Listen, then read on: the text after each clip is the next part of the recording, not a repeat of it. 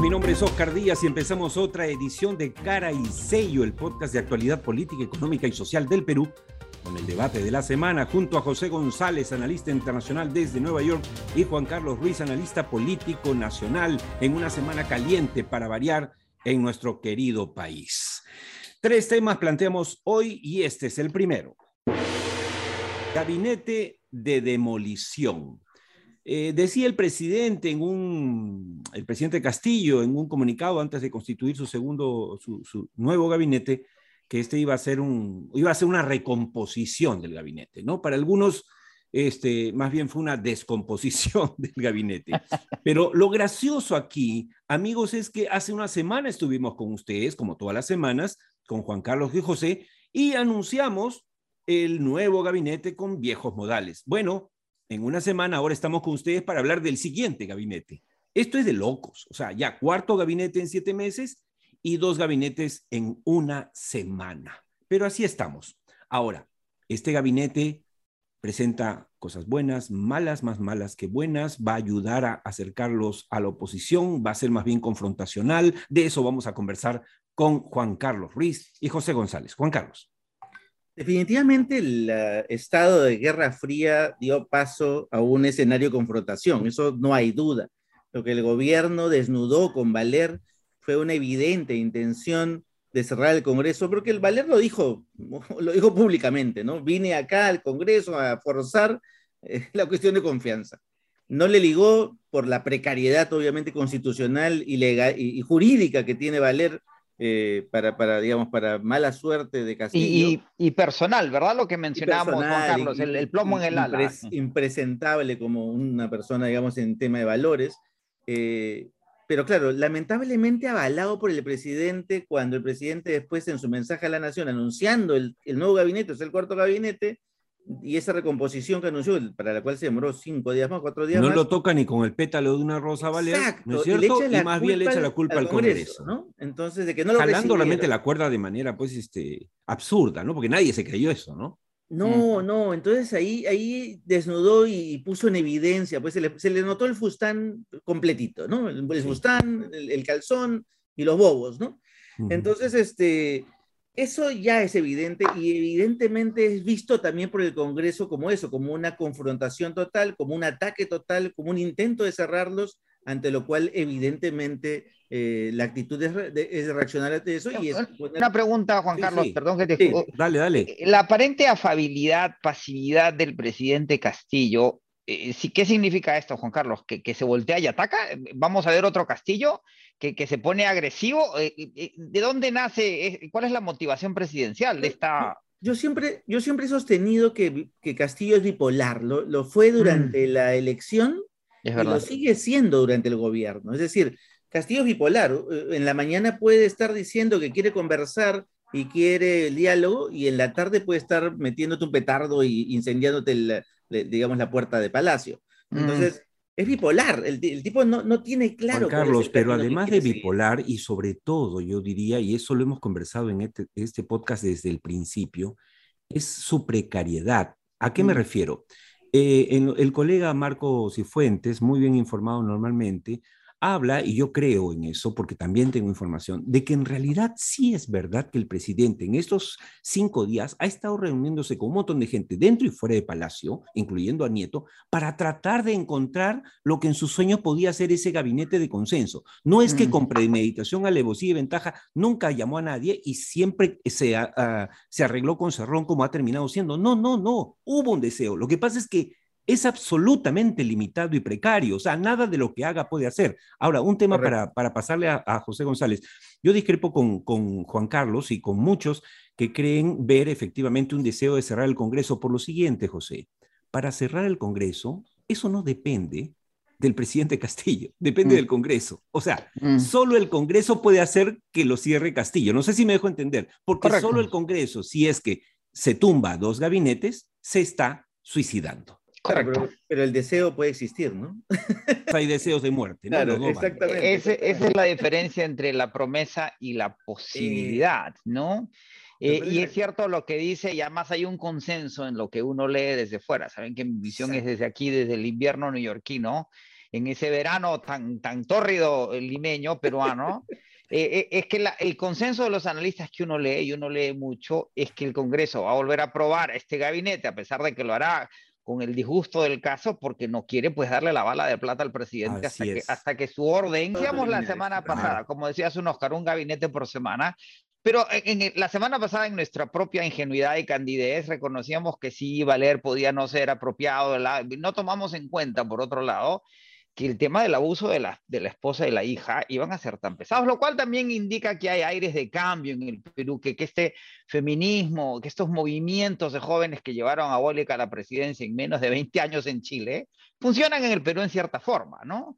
Pero por otro lado, brevemente, eh, eh, lo que acaba de escribir eh, Juan Carlos, que, que es lo correcto, lo que has venido tú comunicando en esta semana intensa, Oscar, en tu Twitter, que cada vez está más activo, es que esta guerra eh, declarada de la oposición empezó con lo que hizo la oposición y el fujimorismo de Keiko entre la primera y la segunda vuelta. Eh, quiero, quisieron deslegitimar a un presidente legítimo porque ganó, por un margen mínimo, pero ganó.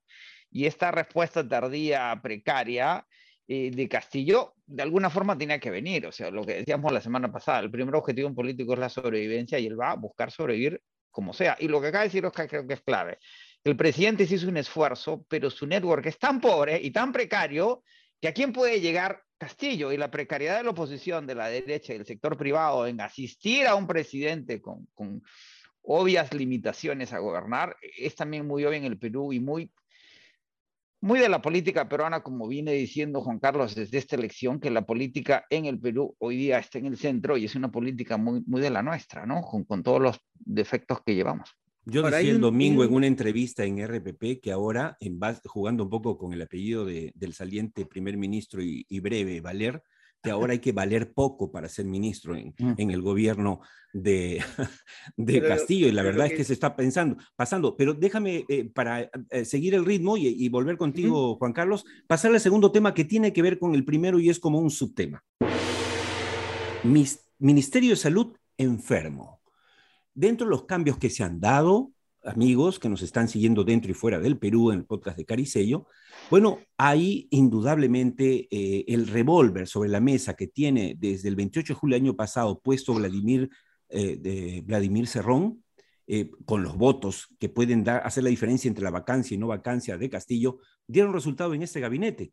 Y Castillo le tuvo que regalar cuatro ministerios, que son Agricultura, Justicia, energía y minas, y finalmente, en lo más delicado, es el de salud, sacando a un hombre que era a todas luces lo mejor que tenía, Hernando Ceballos, que ha hecho un trabajo estupendo y que reconocen tirios y troyanos ahora que ha salido. Hablemos de eso, Juan Carlos Ruiz. Juan Carlos, y un, cachito, cuéntanos por qué el ministro de Transportes sigue allí, no entiendo. a ver, eh, de hecho, como bien dice Oscar, esta distribución de gabinete y también la de Valer respondía a un, eh, a un cálculo matemático, aritmético de sumar los 44 o consolidar esos 44 votos, que es la obsesión de Castillo de que no lo vaquen. Asegurando esos 44, no consigue más de 86 votos si es que se pusiesen todos de acuerdo y por lo tanto consigue. De hecho, el gabinete Torres consolida esa distribución, le han dado más y claro, pones en peligro a salud porque has puesto salud en justamente una época de pandemia en manos de un señor que es un impresentable, es un vendedor, es un médico brujo, como decía Oscar en algún momento. Y vende agua milagrosa, ¿verdad? Y vende agua milagrosa que no está reconocido. Solo falta que pase el CUI y que certificado sanitario ni nada. ¿no? Este, ¿Por qué sigue el MTC? Porque es parte de las cuotas de que se distribuyeron desde el principio. O sea, este, de hecho, MTC, vivienda, entiendo, es parte de la cuota que Castillo tiene como, como parte del mismo de su propia familia, del, digamos, del círculo familiar. Y esa cuota la va a seguir manteniendo. Y ojo, responde a esa cuota informal o de base social informal que sigue respaldando de alguna manera, eh, incluso en las encuestas se ve reflejado, es a esa informalidad del transporte, ¿no es cierto?, educativa, de construcción, que sigue respaldando y sigue empatando con esa... Con Pero solo una precisión, Juan Carlos, para los amigos del podcast y, José, porque siempre lo dice José y, y tiene razón. Ah, estamos, em, digamos, caricaturizando cosas que son las formas de la democracia. Las cuotas se dan en política. ¿Acaso no se dan entre laboristas y no laboristas? ¿Acaso no se dan entre los republicanos? Y por eso no decimos el, si es el bueno problema aquí no es efectivamente la repartición, sino que eh, eh, estamos eh, convirtiendo la burocracia en una burocracia lumpen, la del Perú. Eso es lo Ah. grave, ¿no? El- y es, lo mismo, es la precariedad de siempre, o sea, es la precariedad que es el toque, o sea, es, la informalidad económica está empezando a tener su expresión de informalidad política. El problema es que, claro, antes esa informalidad política estaba en las alcaldías distritales, estaba en alguna parte de los gobiernos regionales, Y es y como... ya está en el gobierno central. Pero el- lo que tú siempre has mencionado, Juan Carlos, el desborde popular que desborde Matos regional. Mar hace, hace cuarenta y pico años, llegó al gobierno. Llegó, Llegó al es, gobierno que, central. es que siguió subiendo, llegó, pues llegó, tenía que llegar. sí. Así es. Y nos vamos, nos vamos chicos, al, al tercer tema. Y no me Eh, explicaron qué hace el ministro de Transportes ahí Oye, todavía. nadie lo sabe, esa pregunta es sí. malvada. José, no lo sabe. No, el único que sabe la respuesta, sí señor, es Pedro Castillo. Pero yo creo que tiene algo que ver La- con Karim López y con los sostiene. beneficios que hay y además con el hecho de que, ojo, ojo, no olvidemos, buena la pregunta para recordarle a los amigos del podcast, ese señor impresentable, que, co- que, que cuestionado, incluso con, con- con acusaciones de denuncias de abuso eh, psicológico contra, la, con su, contra su expareja, ha sido salvado por el Congreso de la Así República. es. Y un, y un cachito, cachito, cachito, esos cambios en energía y minas, Oscar. eh, energía y minas terribles. debería ser tan, tan sólido, tan cuidado como economía. eh, eh, es inaceptable. Sí, sí, inaceptable porque eh, al igual que el, el nuevo ministro de Salud, el ministro de Energía y Minas es un hombre de Cerrón que fue dire- eh, director regional de Energía y Minas de el la gobernación eh, del gobierno regional y por supuesto tampoco tiene ninguna calificación. Ya he hablado con gente que lo conoce, y sobre todo en el centro, y dicen que es terrible el hombre. y Terror, me han contado, sí. De terror. Bueno, y, otro tema que mencionaba Juan Carlos, o el último cachito, Sí. es que cada vez que cambias gabinetes, remueves tú una burocracia estatal que involucra a cientos de funcionarios y las políticas públicas se van deteriorando, ¿verdad? Así es. Y eso, por ejemplo, aquí hablamos, eh, claro, como hemos hablado aquí en el podcast siempre, y tú, tú pones mucho relieve sobre eso, José, efectivamente el Perú no se va a acabar, no va a quebrar en un año con este gobierno, ¿de acuerdo? Porque tenemos fortalezas, ahí están los resultados económicos, pero ciertamente, como dice Juan Carlos Ruiz, este trabajo de demolición institucional dirigido desde la presidencia nos va a pasar la factura más temprano que tarde y eso es lo que realmente indigna. El Perú ya tenía mala burocracia y ahora por eso digo, simplemente no estoy queriendo atacar a nadie, pero es así, estamos pasando a tener una burocracia lumpen sin ninguna calificación. Como dice. Vergara, ¿no? Estamos, el Estado está siendo asaltado por la banda del choclito, ¿no? Así es. Tal cual. Y nos vamos al tercer y último tema muy rápidamente.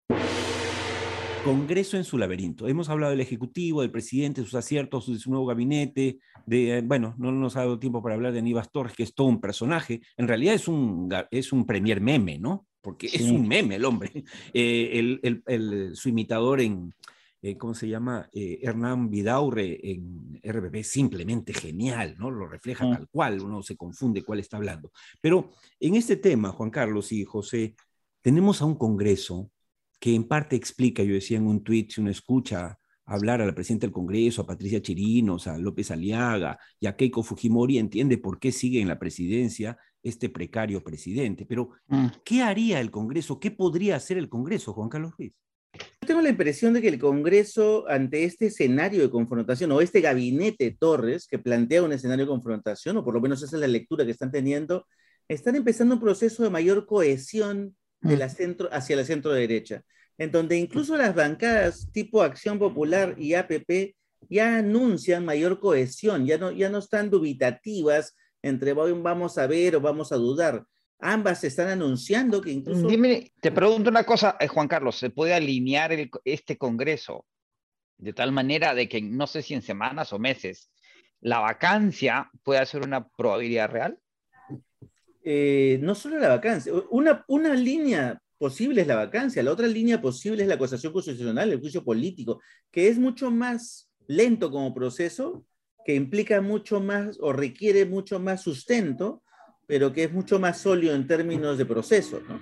Y, y, podría... hay material para hacerlo. Hay más de 80 procesos de investigación contra el gobierno, incluyendo los procesos de Castillo. ¿Podría empoderarlos para no dar la confianza, jugarse esa bala de plata y poner al presidente en eh, jaque o, o, más bien condenar, ¿cómo se dice el, término? A ministro por ministro y ir desarmando el nuevo gabinete. Yo creo que van a ir más por ministro por ministro. No, se no van a gastar la bala de plata en este momento porque no, no, no tiene sentido, no tiene ningún mm. sentido.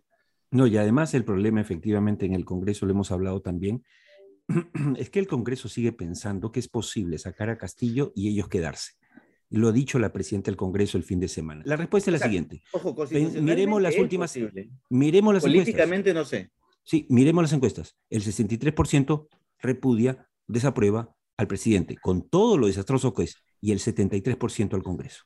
Entonces, eh, eh, eh, allí respondo si es que la gente quiere o no que el Congreso asuma el poder. Se tienen que ir los dos. Si, si alguien cree que solo se pueden deshacer de Castillo y quedarse ellos, yo creo que están absolutamente ahí, ahí, Oscar, en, segundos, no se pueden ir todos, ¿no? El gobierno no puede desgobernar, o sea, no... No, no, no, alguien se tiene que... Todos se llama alguna, alguna, fórmula no, tiene llamas que elecciones. ¿no? no, llamas elecciones. Claro, hay un proceso de, de, convocatoria de elecciones que dura aproximadamente entre ocho meses y un año. Amigos, esto ya se dio en la caída de Fujimori, para que tengamos eh, lo más fresco, para que todos entendamos cuál sería el escenario Fujimori renuncia por fax desde ¿no? Japón, el Congreso con, eh, convoca elecciones y se va. Caen los dos vicepresidentes, ¿te acuerdas? Renuncian los dos vicepresidentes, toma Valentín, que era el segundo presidente del Congreso, y el proceso se da.